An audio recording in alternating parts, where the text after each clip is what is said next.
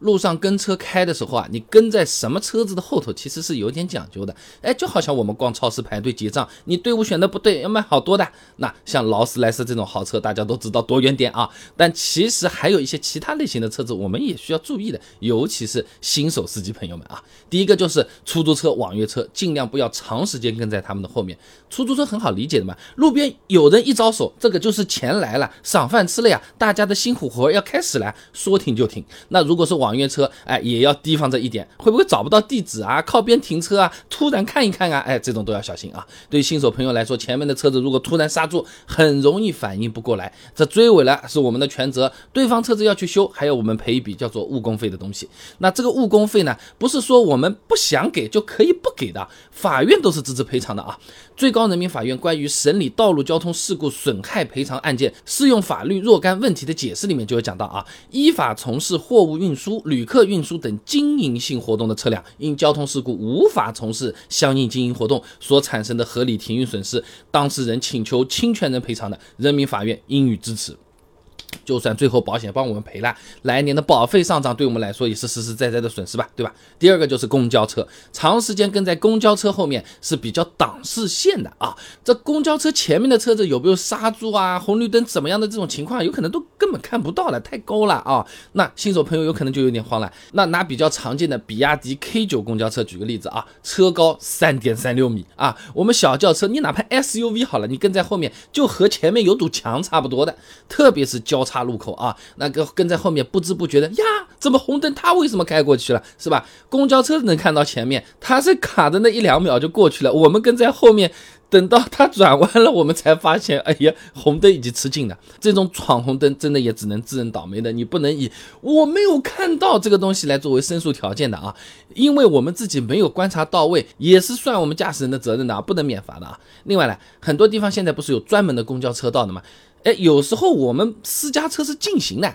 如果没有注意，哎，就跟着跟着开到公交车道去了，很 可能就是扣分罚款了。像我在的那个杭州，如果在工作日高峰时段驶入公交车专用道，罚款一百块钱，很不划算啊。那第三个呢？不要长时间跟大货车，除了和公交车一样挡视线之外，大货车有可能，哎，这个安全风险会更大。你真的如果追尾追一下，我们撞到大货车后面，非常容易吃亏的。那现在大货车，哎，后面的确都有防撞杆，但下面的空隙还是相当大，有些车子不规范，那个防撞杆就铁链子挂着，晃荡晃荡的，防什么撞啊？国标 GB 幺幺五六七二零一七汽车和挂车侧面及后下部防护要求里面啊，它有这么个要求的，车辆空载状态下。后下部防护装置的下边缘离地高度不大于五百毫米。简单讲，只要在零点五米、半米以下就算合格。那如果我们开台轿车，都不用我说，你自己网上去看看图片好了。追尾的时候都很容易直接就钻到货车的这个底盘下面去了。这个时候我们车子的什么前防撞梁啊、吸能结构啊都不起作用了，直接已经撞到挡风玻璃这么高了啊。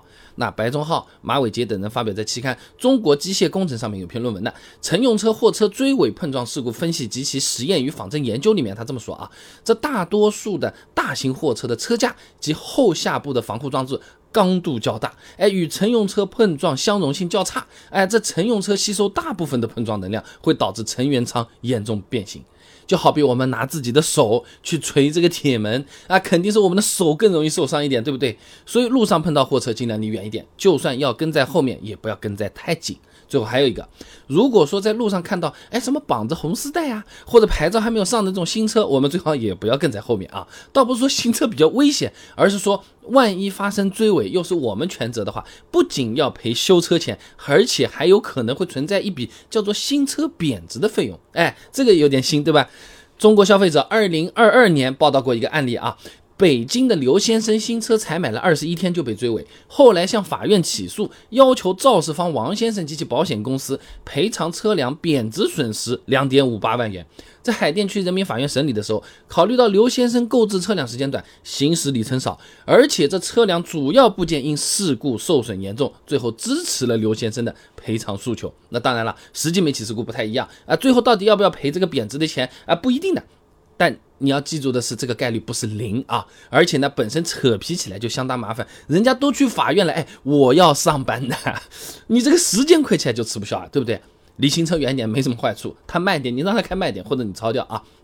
所以总的讲，路上跟车看起来也简单，但是跟在什么车子后面，其实还是有那么一点点讲究啊。你跟的车选的对，自己看起来轻松啊，要是没选好，浪费时间不说，风险的概率都会增加啊。